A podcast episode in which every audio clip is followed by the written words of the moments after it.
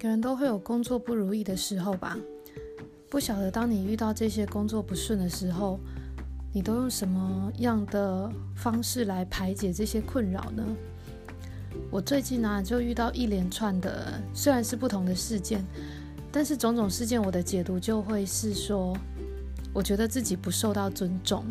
就比方说某某某怎么可以这样子呢？让我觉得很不受尊重。当然，这个某某某有可能是一个人，有可能是一个部门，或者是一个公文。重点是后面的那个让我觉得不受到尊重，所以就累积了几个事件之后，就一直有一股就不受到尊重的这样子的负面情绪在在内心深处。礼拜五的时候中午我吃饭的时候听了一本书，里面的一句话让我豁然开朗。他说：“台湾有一个编剧家，他讲过一句话：当我放下那无谓的尊严时，我的人生从此海阔天空。”好，再 repeat 一遍哦。当我放下那无谓的尊严时，我的人生从此海阔天空。听到这句话的时候，有打中我诶，我就在想说，嗯，回到前一句，我觉得不受到尊重。其实所谓的尊重到底是值多少钱啊？又或是说有没有受到尊重这件事情，只是我们内心的一个感受吗？它跟事情的成败有关系吗？有可能根本没有哦。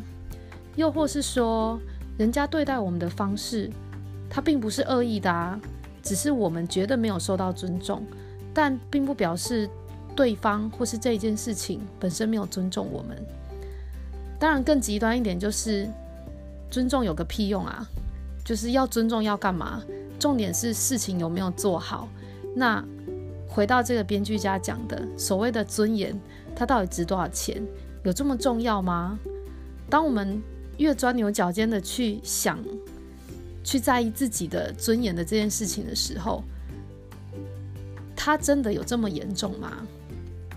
所以听完这句话之后，哎。我真的就觉得，哦，那我干嘛自大的觉得别人需要尊重我？又或者是说，这跟尊重不尊重根本就没有关系啊？在那个下午，我真的就是豁然开朗诶。然后很巧的是，在那个下午，刚好有跟一个同事聊到，嗯，他最近在工作上的一些算是瓶颈吧。不过也很奇怪，他说他其实还蛮喜欢他的工作内容的。当我跟他聊到他的工作内容的时候，他是从头到尾都是充满着笑容。你可以看出他是真的很享受他现在的工作内容。可是他有，他也默默说，因为他看不惯职场上的一些人事物，所以他想要放弃现在的工作，去寻找另一个梦想。然后他也很理性的知道说。他现在看不惯的这些人事物，有可能在另一间公司也会一样的发生。我说那就对啦，那你有什么好放弃现在你喜欢的这份工作，去追求一个不知道长什么样子的一个环境呢？然后我们谈话最后，他就问我一个很空的问题，他说要怎么样可以保持对工作永远有热情、有热忱啊？我说你的问题太空了，你可以具体一点吗？他说，就像他很喜欢他的工作，所以他会付出一百二十分的力气来把他的工作做好。可是有时候也会觉得累呀，所以有时候可能只想付出八十分吧。那我就问他说，为什么你会觉得累呢？他说他觉得累，就是因为看到职场上的一些他看不顺眼的事情，那他会觉得为什么要付出那么多？我说，可是你看不顺眼的这些事情，跟你的工作内容事实上并没有绝对的关系。